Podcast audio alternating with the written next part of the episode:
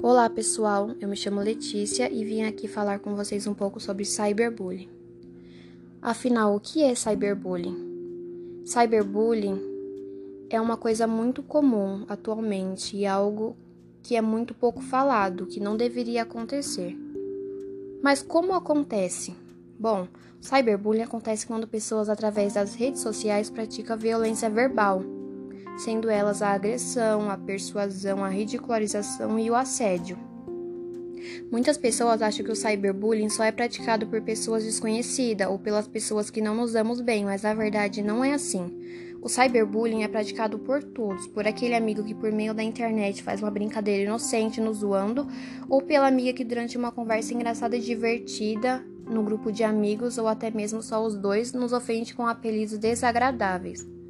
O cyberbullying nos afeta bem mais que as pessoas podem imaginar.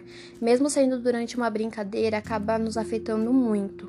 Pode causar muita insegurança, dependendo do que dito, causar medo se é feito em forma de assédio e até mesmo ansiedade, em alguns casos, depressão. A porcentagem de depressão em pleno século XXI é bem alta em jovens, que muitas vezes causados por meio do bullying, do cyberbullying e brincadeiras que se dizem inocentes. O cyberbullying deveria ser combatido para a saúde mental de todos, principalmente durante a quarentena, que tem mexido muito com a nossa saúde mental, e deveria ser um dos principais assuntos discutidos em todo o mundo, não só aqui no Brasil. O cyberbullying é um assunto que abrange vários outros pontos importantes.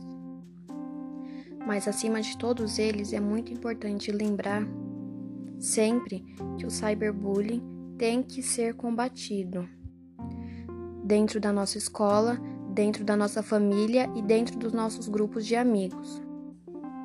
Porque assim como ele nos causa muitos danos, ele também afeta muitas outras pessoas que nós nem imaginamos.